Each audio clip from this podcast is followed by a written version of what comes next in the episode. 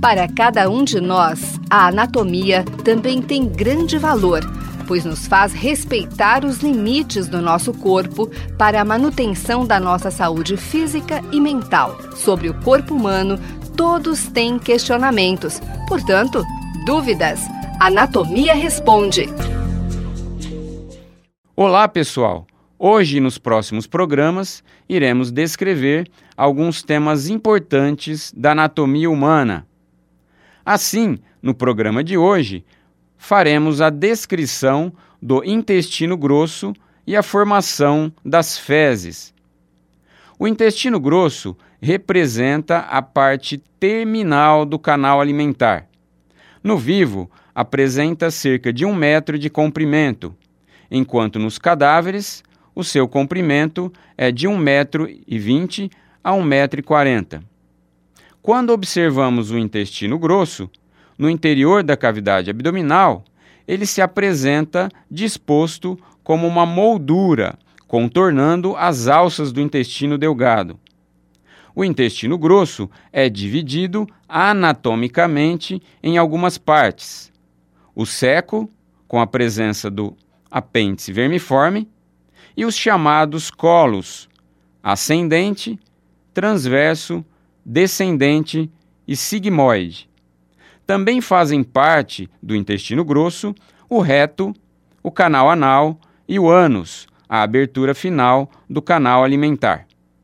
As partes não digeridas dos alimentos são removidas do corpo através das fezes.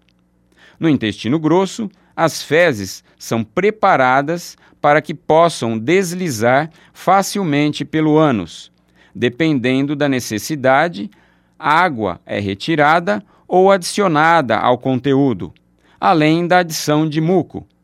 Em casos de inflamação intestinal, a secreção de muco aumenta de tal forma que as fezes ficam repletas de muco. Mesmo sem alimentação, as fezes são formadas e consistem em muco e células intestinais que sofreram descamação. A coloração marrom das fezes é conferida pela bile secretada pelo fígado. O corante amarelo da bile, a bilirrubina, é degradada e possui coloração marrom.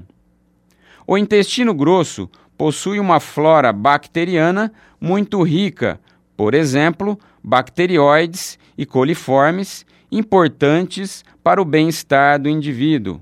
Quando esta flora é perturbada, por exemplo, por tratamento com antibióticos, doenças diarreicas tornam-se mais frequentes.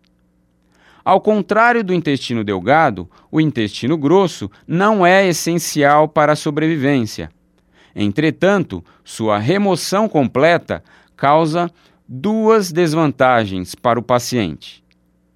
Primeiro, as fezes apresentam um aspecto líquido, como no caso de diarreia, o que resulta na perda de muita água e sais minerais, e segundo, quando o ânus natural não pode ser conservado, o cirurgião tem que reconstruir um ânus, colostomia, na parede abdominal. Eu sou o professor Luiz Fernando Tirapelli docente da disciplina de Anatomia Humana da Faculdade de Medicina de Ribeirão Preto, da Universidade de São Paulo.